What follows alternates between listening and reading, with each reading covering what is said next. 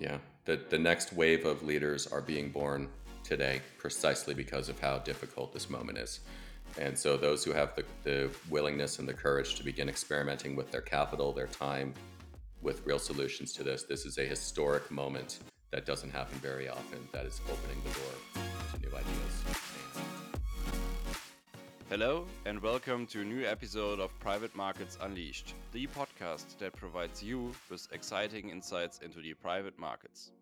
In today's episode of Private Markets Unleashed, Jiri Fiala, my co host, and myself, Philipp Hermasbach, we are welcoming Erik Stettler. Erik is founding partner at Firstrock Capital, a VC fund based in New York, which has invested in about 50 startups, as well as he is chief economist of Toptal. We had a chance in the episode to look deeper into success factors of young companies, as well as risk and opportunity management as a VC fund. Have fun listening and let's go. So, hello, Erik. Hello, Jiri. Nice to have you both here today. Hello. Thank you for having me. Hi, Philipp. Lovely to be here. Yeah, I mean, uh, Jiri, um, I think uh, we have started to introduce you as the co-host of Private Markets Unleashed uh, quite a while ago, and uh, now uh, happily um, it's the first time uh, you're my co-host, and really looking forward to the today uh, episode and uh, having Erik here. Yeah. yeah. Erik, um, I mean, when when Jiri put us together in in touch, uh, I was quite impressed uh, uh, about your uh, past career and everything that is uh, in front of you. Um, uh, maybe uh, you give us a short insight into what you have done in the past and what you are up for today. Of course, and thank you for the kind words. It's really great to be here. So, when I first encountered economics as a student, I was fascinated by the collision between the quantitative aspects of the problem solving and the all too human element of how markets work. And also that greater mystery of how it is that we come together as imperfect individuals to create organizations and economies together that achieve things that are much that are far beyond any one person's capacity. So I was hooked from from that moment on.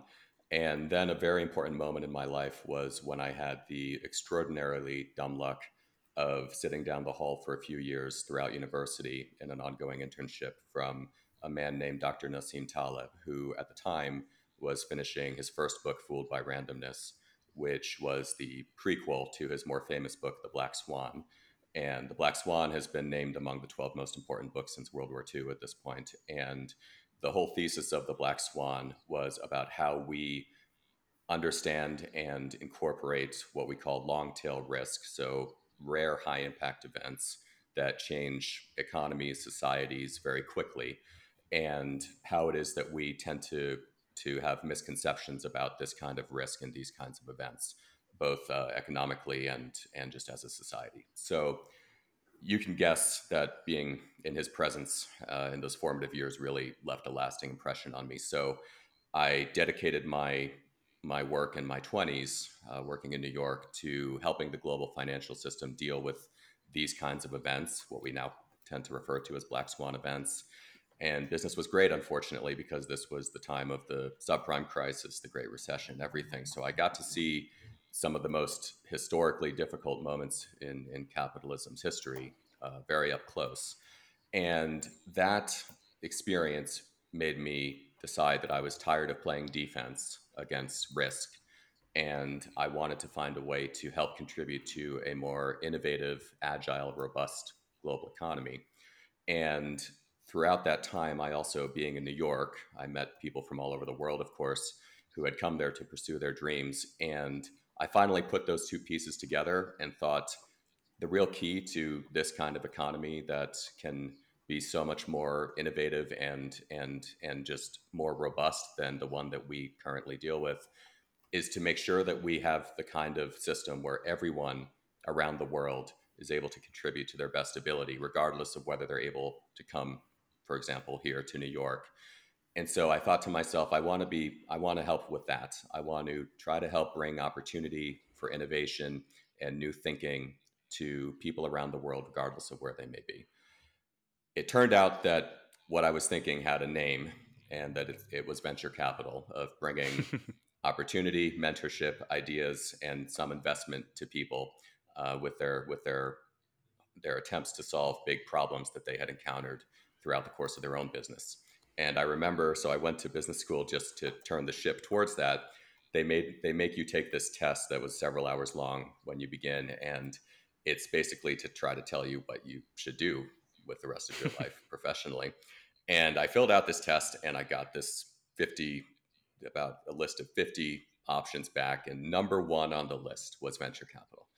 And I remember thinking, venture capital that I, am not even a I'm not really a tech person. I, I think the algorithm made a mistake. And, and it turned out, the more I thought about it and the more that I spoke to people about it, that yes, what I had been describing of wanting to, like I said, bring capital and, but also work directly with innovative young companies looking to change the way the economy works, that someone else had indeed thought of that. It had a name and it was venture capital. So that's what brought me to VC.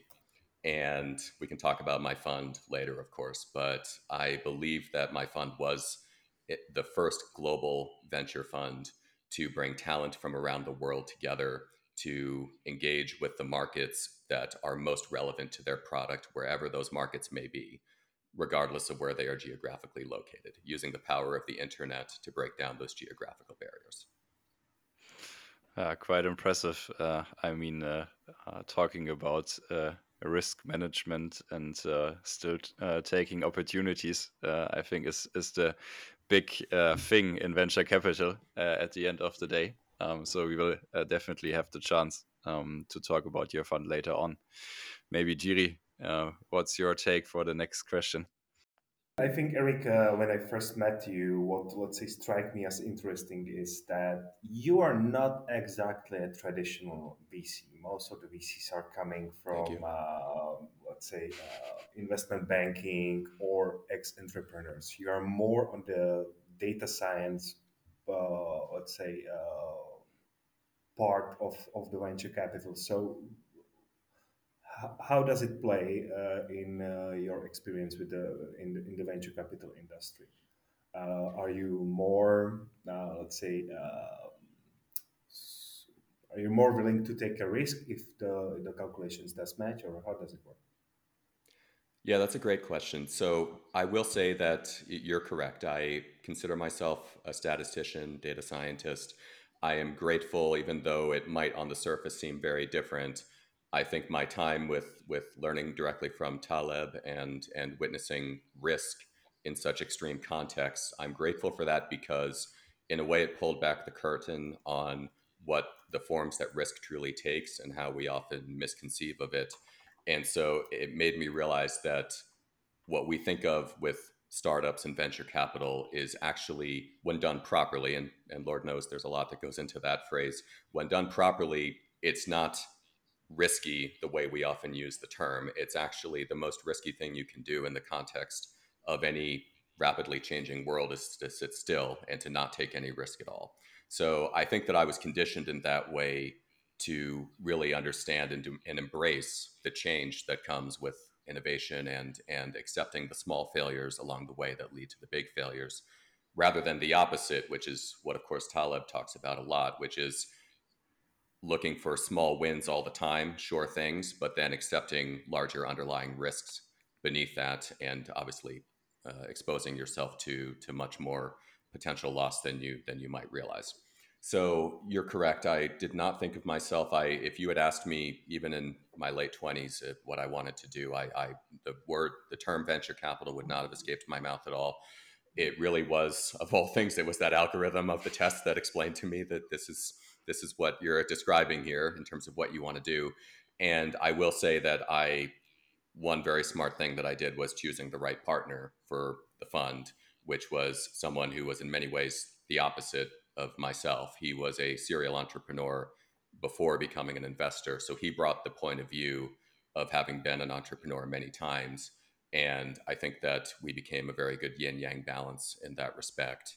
And so I knew what I didn't know and I think that's always one of the most critical things, obviously, with with any new venture and and with innovation overall is is ask yourself what help you need, who who do you need help from, who should you be partnering with, and I think together we became much more than the sum of our parts.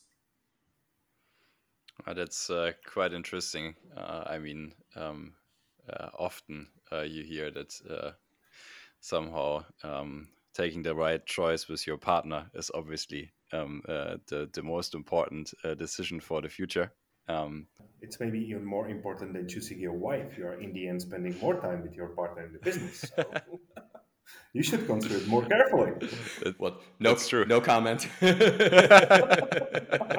I've been blessed in both respects, uh, but no comment. But I mean, everything else comes from the people, and I think that's actually a very important thing to mention. Is when we think about venture capital and and innovation and startups, we think of it as sometimes we think of it as a sci-fi, but it's, it's all people in the end. It's it's people with dreams, wanting to solve problems that they have encountered, wanting to leave the world better than they left uh, than they found it.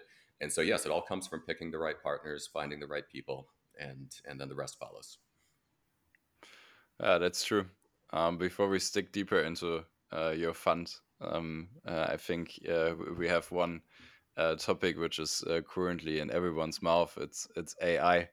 So maybe you can give us a, a short um, view into your mind about what will do AI with venture capital and do you see even a bigger risk in in the AI uh, topic at this point in time? Yeah, so there's so much that goes into that topic. Obviously, I will say, as a data scientist, un until quite recently, about two years ago, I sometimes worried that when we use that term AI, we set expectations beyond what it was really capable of in the technical sense. And I would say, and, and obviously, we're seeing that happen. That about during the last year or so, it has hit this inflection point, which is always the case with any exponential process. It can seem a bit slower at first, and then it, of course, accumulates. That, yes, it has gotten to this point of broader based adoption. So, reaching the technological maturity that you don't have to be an AI engineer to deploy it, which is critical for the adoption of any new technology, and also the level of sophistication in terms of problem solving. Um, as a risk manager, and also someone who has worked in innovation, the the big question for me in the technical sense for AI is how it will handle uncertainty and randomness.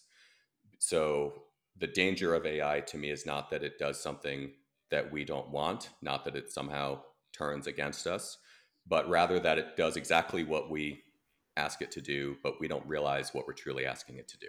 Because any complex system, an economy, a company, our, our health, any complex system like that is subject to parameters that can be difficult to predict. And there's a lot of judgment that goes into navigating that. And so when you have an AI, it may, the way it interprets the unexpected situations is going to be, I think, one of the biggest tests for it. And on the other side, so that's for me, that's the risk is when the road, when the road unexpectedly turns, Will the AI be able to turn along with it, or, or does it risk driving off the road? But on the flip side, for creativity, there's a great deal of, of fascinating science on the role of, of the random processes in the human brain and the random connections it can make that fuel true insights and creativity. And so that's another question for me with AI is will it be able to reach that level of thought and problem solving eventually, or will it only be able to optimize within the context of a of a solution that has already effectively been established, or a solution set? Let's call it the set of possible solutions. For me, that's the larger question, and obviously that starts getting much more philosophical and, and also technical. But I will say also to our audience of for people who are considering investing in it, deploying it, that if you think where it is today, you think how quickly it's evolving, then ask yourself where you think it's going to get during the horizon that you're thinking of for your business and your portfolio and your career. So I would say that it is now at the point where you do have an obligation to engage with it, to turn it into an opportunity rather than a risk as an executive, as someone managing capital. You can't afford to let it happen without you. You do need to be involved in bringing it into your portfolio, learning from it, and investing in all the incredible innovations that it's doing, or else it could pose a very serious risk to you eventually. And like I said, that does not mean becoming an AI expert. It has reached the maturity now for broader based adoption and, and our ability to invest in it and use it even if it is not something that you previously thought would be within your expertise or relevant to your organization or your investment portfolio.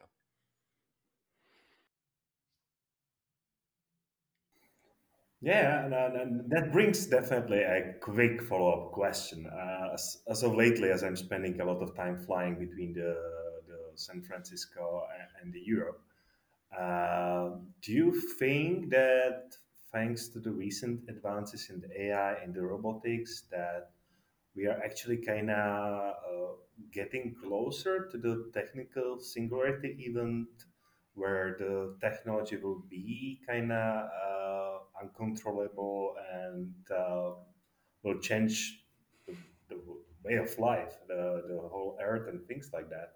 Or is there something that caught your attention that might be uh, basically implicating that this might actually happen? And as a statistic, statistic give me the odds at the end. Is it 40, 40 60? I would say that it's it's less a matter of, of what we call singularity that I'm concerned with. It's more the fact that our technical ingenuity as people to create the technology tends to outpace our understanding of how to best deploy it. And so on the societal level, that's my biggest question is it's no longer a question of how advanced we can make it. It's a question of making sure that we understand. It almost goes all the way back to the mythology of the genie in the bottle. Like if make sure you know what you're wishing for, basically. So when we task it with optimizing certain solutions, solving certain problems, that we truly understand what we're asking it to do and the boundary conditions that we're looking to place upon it when we when we give it those instructions. So I think that the power of what it's capable of, especially in areas such as such as health, I mean, it, it's already just given such incredible revolutions for things like cancer detection. I mean, things that really matter, that can really save lives. And to say nothing of industri- you know, we had this huge supply chain disruption, obviously, in the past few years, what it can do for organizing the global flow of commerce and and finance. It's it's really incredible and we're just now beginning to get a glimpse of the the scale of that horizon. But I would say I'm I'm less concerned about a singularity and more concerned about all of us making sure that we are deploying it the best possible way and that we are understanding what, what it is that we're truly building. Um, I'll leave it at that for now. I, I but I want to say I'm a I'm a I'm an optimist with this. I, I am not blind to the risks, and keep in mind that my entire first first chapter of my career was all about the major systemic risks uh, face, facing the global economy. So I I hope I'm not being at all naive in that respect, but I'm very optimistic with the way that with the horizons that it's going to open for us and the problems that it will help solve. So the chances that the AI will take over and destroy the world. There was a great there, there's there's a great um, story of of when Daniel Kahneman, who who got the Nobel Prize for behavioral economics, yeah. he he met an AI expert at a conference, and the person said, "I, you know, so what do you do?" and and and so they said, you know, I, I work in artificial intelligence, and Daniel Kahneman said, I work in natural stupidity. So I think that I'm more worried about natural stupidity than artificial intelligence. Um, I think that that we tend to project our fears and fantasies onto AI in, a, in an interesting way. And I think the terminology that we use for AI helps that because it instantly evokes something anthropomorphic, like it's this you know robot up in the cloud that that's sitting there thinking. Uh, ultimately, it's just it's predictive analytics on large unstructured data. And when I say it that way, it suddenly seems a lot less fantastical. And the the beauty of that is the scale of the data that we can use to find new solutions that we otherwise wouldn't have thought of, and and the the processing power to achieve very quickly what previously would have taken years or or just not been possible at all. Um, but the danger of that again is is there's so much data out there. The power that we have is so profound at this point. We just need to make sure that we're deploying it properly. And we all have a profound responsibility in the tech world to, to make sure that we are. But I think the biggest the, the way that we're going to learn that though is is through trial and error and making the right small failures along the way so that we don't risk one of the bigger failures. And so i think that's the spirit of technology entrepreneurship innovation is you take the scientific method you see what is and is not working and instead of trying to predict where is this going to be in 10 years it's okay what can we test with it today? What can we do to make it a little better tomorrow? And basically take it as one more powerful tool in our toolkit from here on. I think that's uh, well said. Uh, I mean, uh, at the end, uh, it's always about uh, using the right tool set and uh, making everything a bit better, let's say.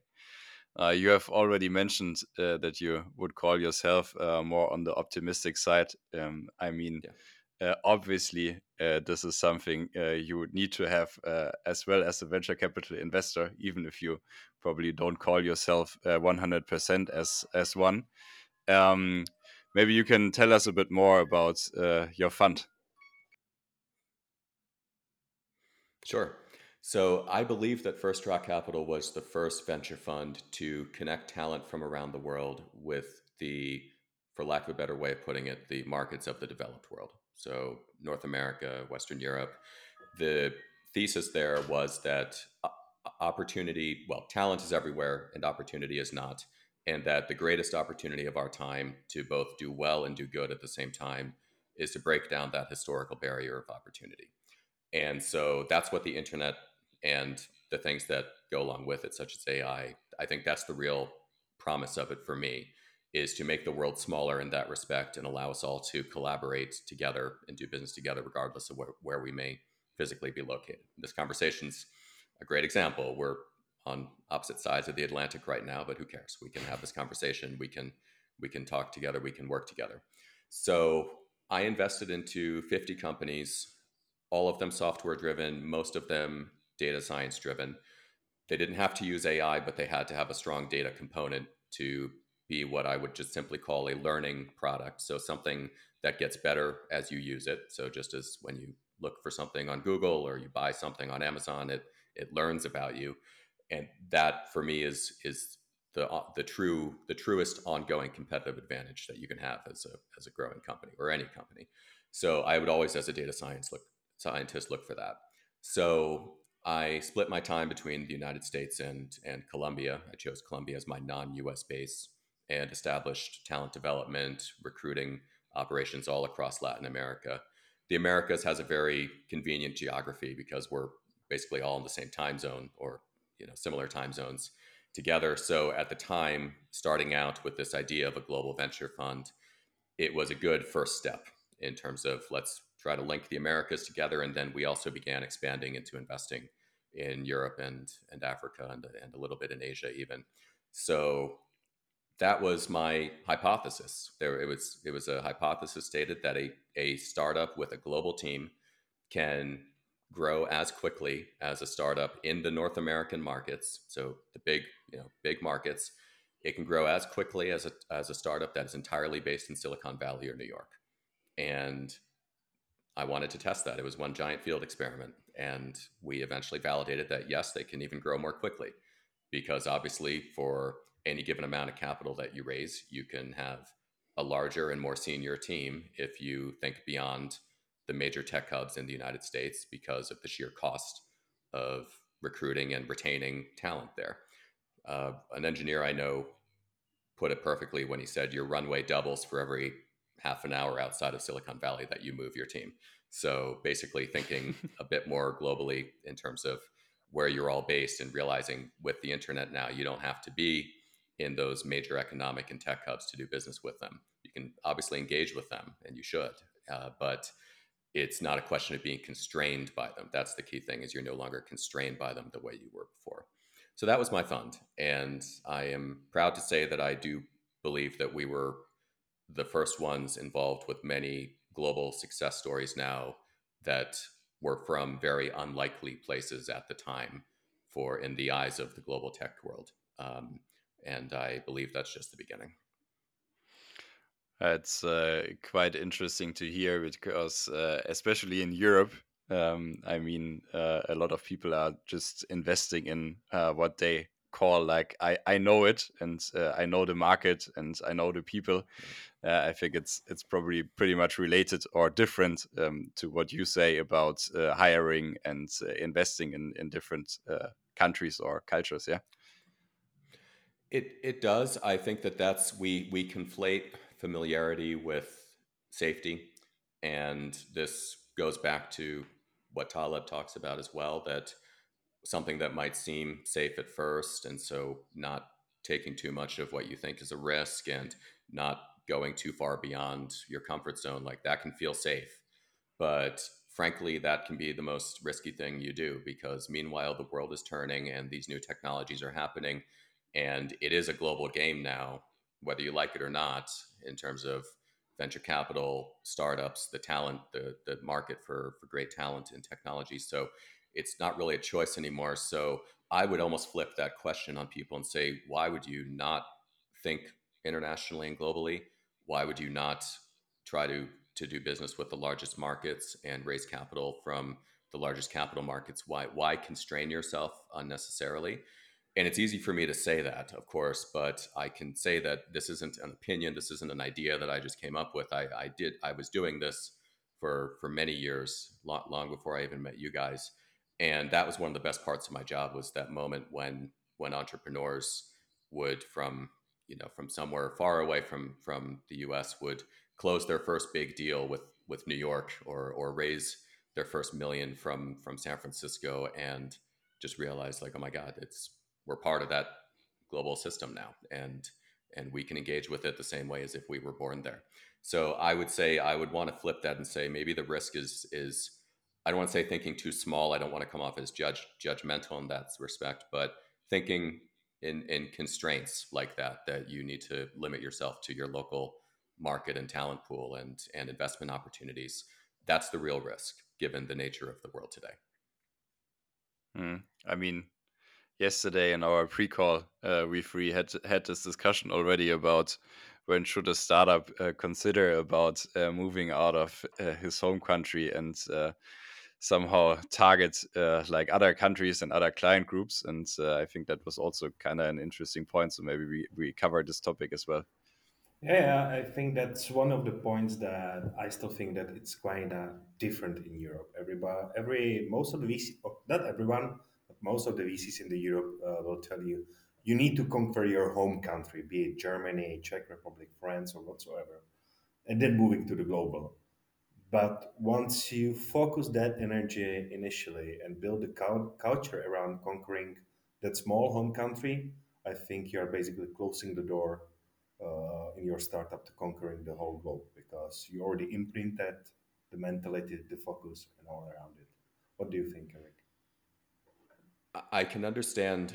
I I can understand historically why they may have felt that way. I think that with with emerging ecosystems, and obviously Europe is quite advanced at this point, but but still relative to to the U.S. venture ecosystem, I think you have a lot of investors also who previously may have worked in more traditional private equity and other elements of finance where that was a better way of thinking about it.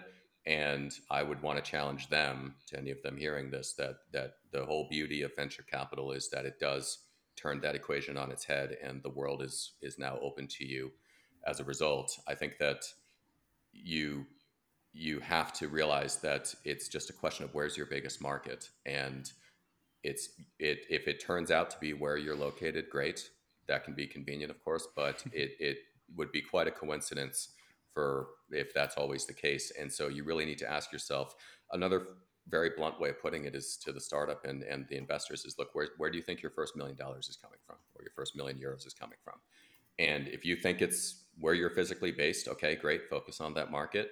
But if it turns out that that might be somewhere else, if you think you're going to grow more quickly in meetings with New York than than your hometown, then get on the get on the phone or the Zoom with New York, or get on a plane if if possible. And as long as your product is addressing a global problem, that's a key consideration, of course, and that's something in my fund that that was part of the investment thesis. Is we did not invest in products that were specifically conceived for one local market. And and those things those do exist and they have a role to play and they can solve important problems, but if you are solving a problem that is experienced by people around the world, then why would you not focus on wherever your largest market is going to be? And I would also say to the to the startups who are receiving that advice, look, try it. First of all, try it. Like you know, you're going to get conflicting advice by a lot of people, but for God's sakes, try it. Say we're going to experiment now with closing our first international deal, um, and also, frankly, and I, I say this again, having having done this for a while and, and having met a lot of, of the players in different emerging ecosystem, some of the advice you're getting is because it keeps the people who are giving you that advice more powerful than if you were able to expand internationally. So the local ecosystem players are have a lot more power over you if you limit yourself to the local ecosystem. And they can have a zero sum mentality occasionally that, you know, if you start just doing business globally, then maybe that's less for them. When in fact, it's everyone wins because it's it allows you to grow more quickly. It expands their investment more quickly as well. So be careful about that advice, and because they may not necessarily be thinking in your. It's not that they're thinking against you, but they may be thinking more about guarding their position as well, rather than what is ultimately best for for your company's trajectory. And a quick follow up question on that one. You already kind of mentioned it. As a European startup, would you think right now it's best to do start the expansion in the US or go to go to the Asia, China? What, what do you think is the best direction? Shifting geopolitics and all things around that, AI, Cold War, and, and so on.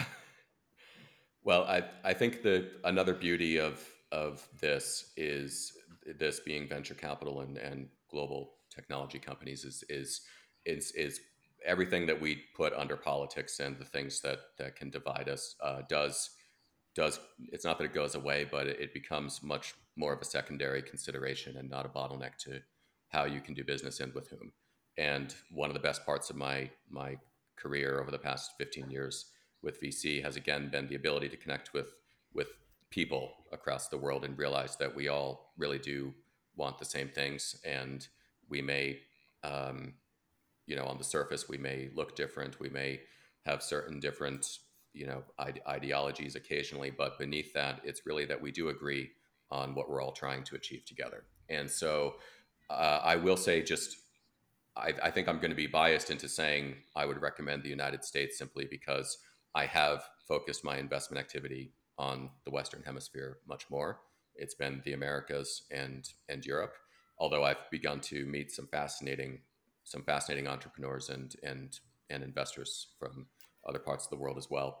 So I would say, frankly, look at the relative economic growth rates of the United States versus the major European economies right now. So pull up the most recent data on on the most recent GDP growth rates and ask yourself which market you might want to focus on based on that data. And believe me, I I have lived abroad for 10 years at this point. I am not trying to say it you know it always has to be the united states i i just think that when you are a, a young company with limited resources limited time and you need to grow as quickly as possible and get to cash flow positive and raise capital you do need to focus on what the largest market that is also going to be the quickest to adopt your product is going to be. That is very often going to be the united states for now. And again, I say that I, I know how that can come off as an American saying this, but it really is the result of a, a long field experiment in that respect and trying it different ways. And again, saying you don't have all the time in the world as a startup. So I would say if you think that there's it, your product is also relevant to the U.S. market, that at least try that. Try try that hypothesis of saying we can also sell to the U.S. markets. That then opens the door to U.S. venture capital as well most VCs will want to see you with some growth in their home turf before they invest. Mm-hmm. And it doesn't mean don't also sell into your home market. It just means ask yourself where your first million dollars is coming from. So, yeah, um, in terms of Asia, uh, look, it's it's what a friend, a dear friend from Southeast Asia who is building a VC fund put it great when she said, "Look, it, Asia's where a lot of the people are, right? So if you're looking, especially with a B2C product, then it can be an incredible opportunity for expansion. Um, and and there are incredible innovations coming out of there. I'm less of a of an expert on on Asia, so I'll I'll be careful about what I say in that respect. Um, the the view towards risk is is more conservative, often from the business leaders and investors. Although there's a new generation that I think is changing that a bit. Um, but I would say absolutely, if if you think that that is where you'll grow the quickest, that's my question. Where do you think you'll grow the quickest? And and don't constrain yourself within the context of that based on just where you happen to be. Thank you very much. I mean, uh, we have talked a lot about uh, success factors for companies and uh, things you have uh, somehow seen in startups uh, as reasons for investing in them. Um, when we talk about the fund, um, maybe uh, you can give us a bit more insight um, how you have built the portfolio structure, because um, as you as you know, there are a lot of LPs uh, also listening to us. Uh, so this is also, I think, quite an interesting uh, take we can take with us. Yeah. So the portfolio is a very important part of venture. So the returns to a venture portfolio come from the top performers. It's not a game of averages at all. And that's a critical distinction between venture capital and more traditional private equity. So the way I like to conceive of a portfolio is is you populate the field with lots of smaller investments at first. So seed investments, pre-seed investments, they can be as small as twenty thousand euros or what, whatever whatever you can in order to create a diversified portfolio, which I would call at least thirty companies. And obviously, if you can do more, great. But populating the field, and then you get this very valuable optionality by being among the first investors in this company. Sometimes the optionality is in the in the contract itself, but you should also hopefully receive it just through establishing the relationship with this company and helping them and getting insight into how they're how they're growing. That optionality is the ability to follow on as the top performers in your portfolio begin to distinguish themselves. So some of the companies, a, a significant portion of those initial investments will fail and, and will not give any returns actually the top performing venture funds in the US tend to have higher failure rates in the portfolio. So again, top performing funds, higher failure rates. It's like how big Babe Ruth was, you know, would strike out uh, very often, but when he did hit the ball, he then became one of the greatest players in history. So similar concept in a venture portfolio. So you populate with a large diversified portfolio at the early stage, and then some of them will really begin to distinguish themselves. You follow on as they raise their Series A and beyond. And then some of them will eventually become tremendous success stories and they will effectively return the entire portfolio and more than make up for, for the smaller failures that happened along the way. So that optionality is the key with, with venture.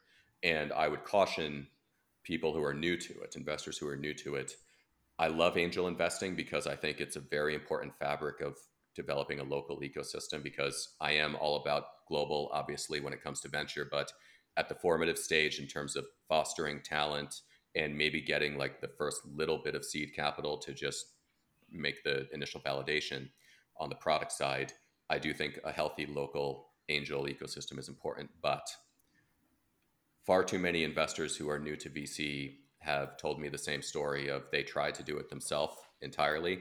They invested in two or three startups without necessarily having a, a, rigorous process for selection. And and then of course, any given startup is high risk, so they could lose all their money. All, all three startups could fail, and then they're turned off to the entire asset class of, of venture. And that's that's unfortunate because it it obviously can poison the well for them prematurely and they, they don't realize the tremendous opportunity that's there when you have a, a properly built, larger, diversified portfolio. So I would encourage them to the way I what I said to my LPs, for example, the the ones in Latin America who were somewhat new to it, uh, was look, invest in my fund because that's going to get you the broad exposure, but keep some on the side if if you can.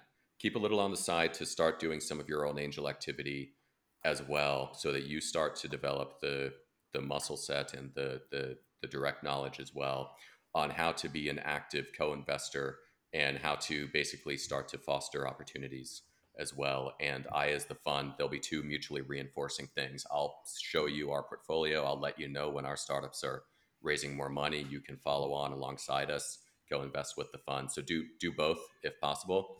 If both are not possible, do the fund first and learn from them. You'll get a lot of information by watching how the fund managers build and manage the portfolio. And then, to the extent you can, start being uh, in parallel an angel investor and mentor at the same time. And that brings interesting question. How many of those people actually listened, and uh, what was the biggest difference talking with potential LPs in Latin America and uh, the LPs you had in the US and you know in the US? How did you, let's say, had to explain it uh, to a different kind of set of people? So the the listening rate was was pretty high. I think there was probably some self selection there where those who didn't want to hear it simply didn't invest with me at all. I would say that the um, the it actually went a little in the opposite direction that you might think, which is several of them invested in my fund, but then didn't co-invest as much as I had hoped when I started showing them the top performers and said, you know, we have helped this company enough that they're inviting us into this very competitive round now that they're really taking off. And so, you know, the fund will follow on, but if anyone else would like to put any extra in, I, I think that that was felt like more of a risk to them than on the fund level. So I would say that there there remains a lot of work to be done in terms of just fostering you know, in Latin America is just one example, but in all of these emerging markets, like the the strong local angel community. But um, I would say that it, it you know the, it was when you when you find the right people who have also had global experience themselves in their careers and that is something we looked for and it wasn't it wasn't meant to be you know to to exclude anyone it's just that we had to ask who do we think are going to be the first people to sign on because we were a startup too so who, are the first people to sign on um, it's probably going to be people who are have maybe done some business already in the United States. And so when we explain this concept to them, it, it clicks more quickly. So, um, but again, that was just to get started. It wasn't that we limited ourselves to that. Uh, the difference in mentality. So I think with the U.S., we we do have that different approach to risk. We we can be we look at the opportunity on the other side of risk a great deal. Whereas I think with a lot of emerging ecosystems, it's more about looking at the risk within the opportunity. So I think that the conversations tended to focus much more on the risk side of things when I was uh, speaking with Latin American LPs and LPs from from other parts of the world, and that was where my past as a risk manager hopefully came to bear in terms of saying, look, you actually have a big risk in your portfolio and your career and your and all of the, your other holdings, which is technology risk. So let's talk about how let's talk about risk management then because I like to think of venture capital as risk management, not risk taking. There's this big risk, which is difficult to quantify, which is the most dangerous risk there can be. So difficult to, you know, really measure, which is technology risk. So we already talked about artificial intelligence. What you could wake up one day and the next Uber, the next Airbnb is in your your industry and your company is is at risk to of being disrupted. So how do you deal with a risk like that? It's the metaphor of a vaccine almost you you inject some of it into your portfolio into your into your life so that you adapt to it and so a lot of the people that was how i tried to turn the conversation for people who were thinking more on the risk side and saying look we we love what you're saying Erik it, it sounds fascinating it you know silicon valley sounds like a wonderful place but it sounds very risky so maybe i'd better stick with my more traditional my more traditional commercial and industrial holdings, I would say, yeah, no, I, I, I agree with you. Risk is, I'm a risk manager. I don't like risk. I mean, well, let's, we want to manage it and minimize it. And you're facing a big one, and you need to proactively involve technology and all these changes that are happening globally and the fact that the next unicorn could be born right down the street from you you have to involve that in your investment activity and your business holdings or else you could be exposed to a much bigger risk than you realize. So think about it in that respect. And I'm not saying just transform into a full time VC. I'm saying, for God's sakes, engage with this level of innovation and change that's happening, or else it will be a much bigger risk to you than you think. I've come to believe that risk reward are almost a misnomer. There's only change. I don't think they're two separate things. I think there's just change And then the question is, how do you position yourself versus change? And then it will be either a risk or a reward to you, depending on that. So if you think of a wave in the ocean, if you position yourself in front of it, your your ship in front of it, it can be a, a risk. It can crash on you and knock your ship over. If you position yourself to ride it, it can bear you forward. So that change, that that wave is simply the fact that the currents are changing, and it's up to you if you're going to take advantage of that and use it to drive you forward, or you're going to allow it to broadside you. So to me, that's what when I speak to any investor in an emerging ecosystem who's new to venture capital, is I, I try to use that metaphor of look, engage with it, and put a little bit, a single digit percent of your capital or net worth into high technology, high potential global technology companies, and all of these things that might now seem like a major threat and risk to you of artificial intelligence, everything are suddenly going to be your best friend and ally in building your own wealth and your own portfolio and your own business, uh, your own business holdings. Yeah, that sounds uh, quite promising, and uh, it's uh, again uh, interesting to talk about uh, risk management and taking opportunities. I mean, this is the whole topic around that, um, investing as an LP into a fund. Um, what do you think uh, is is the biggest uh, uh, learning from the uh, past 15 years investing as a VC, interacting uh, with uh, a lot of startups and LPs on the other on, on the other side? So, in terms of how to do it as an investor, the biggest learnings for me were it's all about the problem being solved. So, I think of technology just as a means to an end. I the first question if you're pitching me on a startup is is what problem are you solving? And there are many things that go into that. And what are the consequences of the problem which means is it a real problem that people or businesses will pay to solve? What makes you as the founder such an expert on it? Do you understand the problem you're solving in the deeper sense everything for me comes from that solve solve a problem pick pick a problem that you truly hate that you truly uh, have have experience with and therefore a certain degree of expertise on and then everything else follows from that. So think about problems, think about then, okay, how can we use the power of technology to solve it? And then obviously bring that solution to all of those people or organizations that have that problem around the world. And so I made mistakes earlier on of getting enamored on the technology side, and, and it could be a startup with this gorgeous new shiny technology that surely was going to change the world somehow, and, and it could in some of those cases. But if they weren't clear on the use case and the problem that it would be for, then we did tend to lose the investment if we with with those particular types of companies. So for me, it's all about the problem, and then the right team tackling it at the right moment. The right moment simply means there's some underlying inflection point in the way what is happening in the world. So, for example, we're facing these changes now with remote work, distributed teams, AI, all these things. Like what's happening in the world and the enabling technologies that allows you to unlock rapid growth quickly. So those are, and it's very simple. It, you know, simplicity sometimes lies on the other end of complexity. When I started in venture capital, it, it I thought there must be God knows how many things you have to take into account when you assess a new company. But no, it really is solving the right problem with a truly innovative solution that changes the way the market works, the right team that has dealt with that problem before, the demonstrated ability to test hypotheses, and show validation.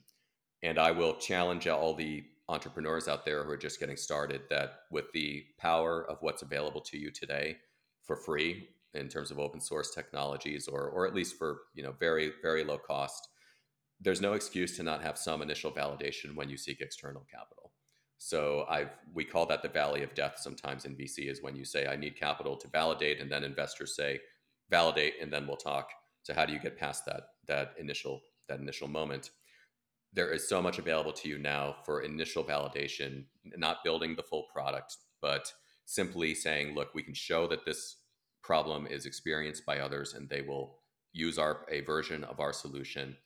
That's when you go to seek external capital. Um, and then finally, balancing all that specificity with a large vision. So saying, look, we we we see a world that this is going to really change and and and leave the world better and so you know, when Microsoft started, they said we, you know, we see a, a world with a computer in every house, which at the time was a psychopathic thing to say, and but it, you know, they they were they were onto something there. So something big, like you know, um, realizing that that this is something that is scalable around the world. Um, those were my biggest learnings. Um, also, just thinking scientifically about it. Uh, so going back to what I said about that optionality portfolio, it's really there. There's a lot of science that goes beneath it, and I that's another reason why I'm grateful for my pre VC experience as a data scientist and working in risk management and everything. There's a lot that goes into conceiving of building that optionality portfolio, and um, and then just having the humility to know that you always are learning here. I mean, we are just the the pace of change here. The biggest distinction I have seen between those who make it and those who fail when it comes to VC and startups and anything that goes with it is those who succeed are those who always question their own assumptions. So I have learned through failure and through being wrong at first on so many things along the way. And any success I've had was simply my ability to recognize when something, when the data was pointing in the other direction, and always saying to people, look, challenge me on this like telling my team, I, I don't want you to just say, hey, that's a great idea, boss. Like, challenge me. Let's really find our way forward here because we're all just learning as we go in the face of tremendous change here.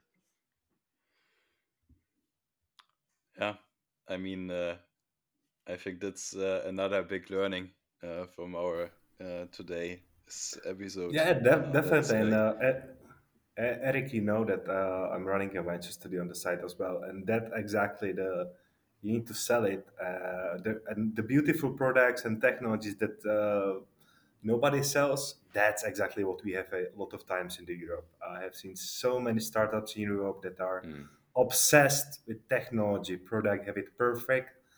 And then you ask, and who we are selling to, and they say, oh, we don't know. We haven't sold yet. We are just building, building, building. Yeah. And we are asking for capital for more building. So not fun. it's it's very difficult to get people to use or organizations to use a new product, to use a new platform, a new app, and pay for it. So you really need to know that you are addressing a pain point with them.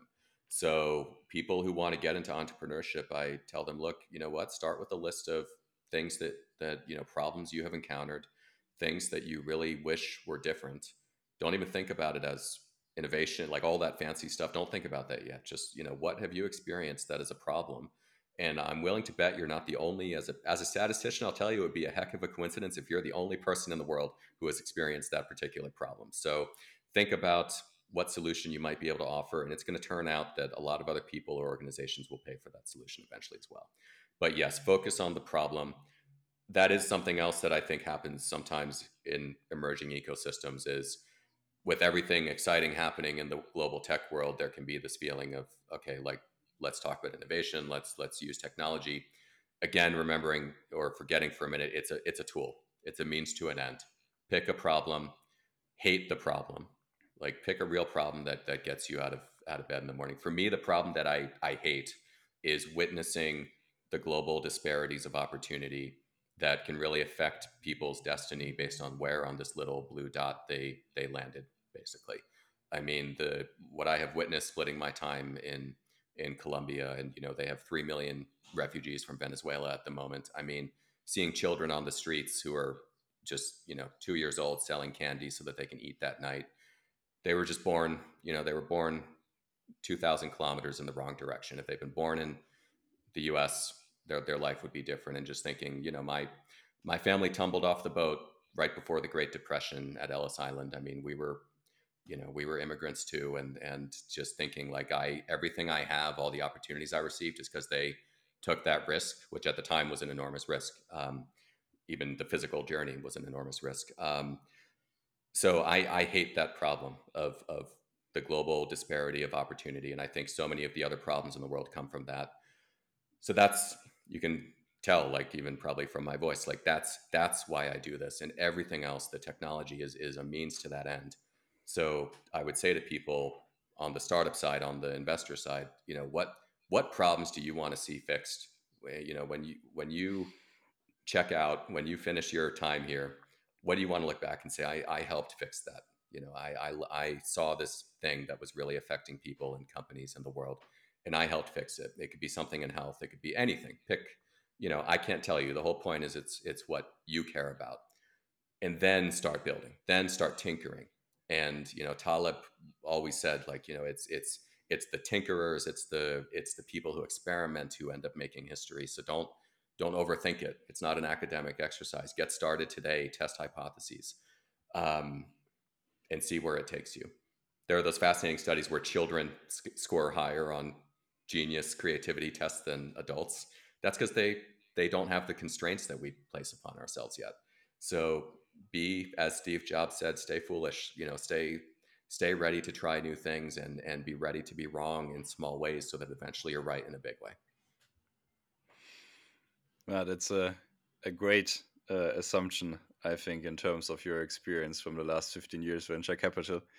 Maybe, I mean, we have tackled uh, the topic AI already uh, uh, in the start. Um, what's your uh, somehow outlook uh, for 2024? I mean, it's already February, but still some month in front of us. so, regarding AI specifically, or just overall in in the the tech world and the economy? I would say overall. I think we're going to have a very, I mean, obviously, you don't need me to tell you this, but we're going to have, an, we, we do have a volatile year in front of us for a lot of specific reasons. We have a major, obviously, election coming up in the United States, which under any circumstance is going to be a very bitterly fought one. And obviously, we are still dealing with, you know, the US Fed deciding how to try to change the interest rate regime uh, in the context of an economy that has done much better than expected, but is still on shaky ground in many respects. The tech world is still dealing with a tremendous restructuring over the past two years after the spike that happened during during the pandemic. So I would say that we do have a volatile year in front of us, but I am optimistic that we are going to. I, I think it's going to be better than a lot of people have been predicting. I have been on the more optimistic side of economists overall for the last few years. I think that economists are great at always predicting the next recession. And there's the joke about how economists have predicted 20 of the last seven recessions, basically. So I think that there is a tremendous amount of opportunity this year for those who are willing to take risk now. And that another reason why I have dedicated so much of my professional life to studying risk and these sort of black swan events is that historically they are the moments of very important change and innovation and setting the stage for the next generation of leaders in business, technology, everything. So it is exactly when things can still feel quite scary that you do not want to play entirely defense. You want to be very careful and systematic on how you do it, but that's exactly when you start realizing that the the the board has been shaken up so you have more opportunity in front of you to introduce new ideas, to establish new businesses than you might realize. And some of the most innovative businesses in history were born out of very difficult moments. Um, there have been studies suggesting that the 1930s in the US was the most important decade for industrial innovation in US history, other than obviously the birth of the internet. But think about that the 1930s, the Great Depression. So it might seem like the last time in the last century in modern history that would make sense for establishing important innovations. But it was because of that. It was because of how difficult it was that it that it spawned so many new ways of thinking that then went on to change the course of history in many ways. So I would say to people, I think we have another we have one more year, uh, probably at least of, of a very volatile situation in front of us. I am more optimistic than what you hear people on the news saying. And I think that it is precisely during these moments that those who are willing to engage proactively, whether as investors or as entrepreneurs, those are the people who are going to reap the outsized returns that are simply not possible when everything seems just great, and also who will establish themselves as the leaders who will lead us out of this and to the next 10 years and beyond.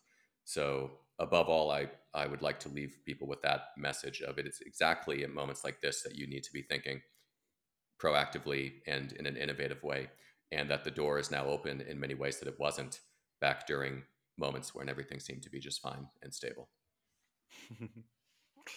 Yeah, I mean, uh, this is probably uh, a pretty good motivation for everyone listening uh, to keep continuing and uh, uh, stay positive um, about Yeah. the, the near and longer future. yeah, some of the people. Yeah, I'm telling that's it not- to the. yeah. I'm telling it to the LPs for last year and a half, and then you're talking with a Swiss family office, and they're saying we are not investing in startups; we are buying weapons. So, yeah, sometimes it gets strange. So- So I, I would say, and everything I just said, by the way, it's not a motivational speech. It, it's it is our best understanding, scientifically, historically, of how great innovations tend to come about. Is it, it's often from these major crisis moments. So it, it is absolutely the moment. It is not the moment to be shy and to say we're just going to wait till everything seems fine, and then maybe we'll start getting involved in innovation. Um, so it really is those who are willing to take measured risk today that are going to establish themselves as the leaders going forward. Regarding any, to your point, uh, to that example, anyone who typically invests in something else, I, I, I would say to that, fine, invest in what you feel comfortable with, but at the same time, invest a small portion of your assets into this area that is spawning these tremendous changes because the day will come where it's going to really affect the rest of your portfolio in terms of the business and industry that it's in. And you want to be on the forefront of that. You want to have investments in it. You want to understand it. You want to be incorporating that into your portfolio, into your life, into your strategy. You do not want to wait for it to come to you. And you know, I, I won't obviously comment too much on on investing in weapons, but anything like that, I would. It's that's a little ironic given how the relationship historically between governments and militaries and and the tech sector anyway, and how many innovations have gone back and forth between them. So I, I would simply say again, that's fine. I'm not saying don't do real estate. I'm not saying don't do. A lot of my personal holdings are in boring things, frankly, but that's because I'm being systematic, realizing okay, that money has this job.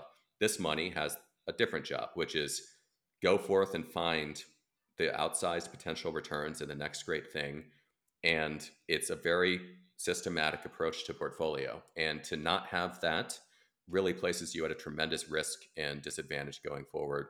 I would go so far as to say that anyone managing money on behalf of others, unless your mandate is very specific to one sector, like they mandated you invest only in real estate, if you have a general mandate as an investor, you have a fiduciary duty to your to your LPs to really take a hard look at every all these changes that are happening and to give them some exposure to it. Or else the day could come where they ask you, how could you have missed all this? I mean, look at everything that AI has done and the implications it had for everything else. How did you get no exposure to that, despite the fact that you had the opportunities to to begin giving us a little bit of of, of that as well within the context of the larger portfolio? Uh, it's an interesting point what you mentioned because at the end of the day, uh, it's it's what we want to tackle in Germany, especially uh, with Cap Native, um, that more investors uh, get access to a more diversified portfolio. And I mean, uh, uh, actually, that's the important thing, yeah, to, to have diversification and Yeah. being involved in things, yeah, even if it's with a small Yeah. amount. Exactly. I love your approach, Philipp. I really do. I mean, you're you're what you're doing with having that many companies at the seed level. You're doing it exactly right. So you're establishing the playing field of that large, diverse group of companies. Many of them will fail. If many of them don't fail, you're not doing it right. so plenty of them will fail, but that's not a problem because it's a small initial investment, and those that start taking off are going to vastly disproportionately make up for that and you're going to know which ones because you're among the first to believe in them and give them capital. So they're going to be telling you how they're doing. You're going to be getting to know them. You're going to follow on as to the extent that you can with the top performers. You're doing it exactly right. So I hope that I hope that the the people and institutions you're that you're speaking with in Germany realize the value of what you're doing, and uh, and I wish you all the best in that. Thank you. So to close the the episode, uh, maybe uh, what was your funniest uh, idea someone suggested to to you for an investment? So I always need to be careful with this because if I'd said to you, someone had this idea once of getting into a stranger's car based on meeting on the internet or going to a stranger's house to sleep that night based on the internet. That might sound like a pretty crazy idea. And we're obviously speaking about two of the most legendary tech successes uh, that there are at this point. Um, so I would say that I do remember being pitched once, and this goes back to pick a problem, don't think of it in terms of technology. I got pitched once on a startup that was basically if you took every possible key buzzword in tech and just mashed them together into one value proposition, it was some sort of metaverse, virtual reality social network using crypto. drones d- definitely drones had something to do with it at the time. Drones were a big thing as well. I mean, they still are, but it was like the heyday. Um, and and then there were a couple other things as well. And and it was so just stratospheric in what it was trying to describe that there was no lifeboat to kind of hold on to of just can you explain to me here in the real world what this is and how it will be used and so um, I salute the scale of their vision, certainly. Um, and maybe if Elon Musk hears this, he's going to do exactly that, and it'll be a big thing. um, and um, but I, for me, that was an example of just look, you're don't think of it again that way. Don't think of it in terms of drones and VR and crypto and everything else that went in with that. Um, think of it in terms of you know, tell me a problem you're solving. Tell me why you care about it. Tell me how what makes you an expert on that problem. An expert, not in the sense of like you're a, PhD expert, like you dealt with it, you you have experienced it, you felt it, so you understand the point of view of of the target customer. Um, so that was one of the one of the funnier ones. Uh, I guess you had to be there and read the entire pitch deck because it got weirder and weirder as as it proceeded, basically. um, but yeah, we'll see if someone pulls that off eventually. Yeah, maybe maybe we can add it to the show notes. Yeah, yeah, exactly. Yeah. Erik Erik was that idiot that missed the opportunity for virtual reality, crypto, drone, AI universes, startups. Uh, yeah, we all we all got we all have the one that got away, I guess. 3D uh, printing was in there too, definitely. That that was an important part of it. It had something to do with the drone. Oh, yeah, I, I, I, can understand it now. You you collect the money through yeah. crypto, and then you have the AI distributed to 3D printers printing the drones that will deliver you VR headsets and put you in the metaverse. Yeah. Exactly, as as one does. Yeah, yeah that, that makes sense. Yeah. Totally, it makes sense. Just yeah, yeah. okay, yeah, yeah, yeah. I'm gonna, gonna copyright the trademark that right now or yeah at least right it, at least it will make for a funny funny uh, comics novel or something like that. Yeah exactly. Okay. Great. I mean uh, i think we learned uh, today uh, the uh, risk management uh, of opportunities is at, at, at the end of the line the important thing when investing successfully. Um, that's uh, I think the the most important conclusion out of it at all. Yeah, so, I, I, would say for I would say for me it's really uh, that Erik and me resonates on that. Right now is the best time to get into those markets, and it will kind of create the future winners, both in the start in the terms of startups that will be big next decade, uh, and the VCs that will survive the current, let's say, uh, time will also be the most successful ones. And the LPs who will invest right now will probably get the biggest returns because the valuations are low. Everybody is looking for the money. So those startups that will be successful right now, you get early entry, low valuation, and they will have to be real survivors and winners. So makes sense for me. Exactly. And, uh, exactly. Yeah. The the next wave of leaders are being born today precisely because of how difficult this moment is. And so those who have the, the willingness and the courage to begin experimenting with their capital, their time, with real solutions to this, this is a historic moment that doesn't happen very often. That is opening the door to new ideas. And people will look back and regret having missed this opportunity if they simply try to stay in what feels safe throughout this moment. Perfect. I think that's a really good conclusion. Uh, thank you very yeah. much, uh, Erik, for joining us.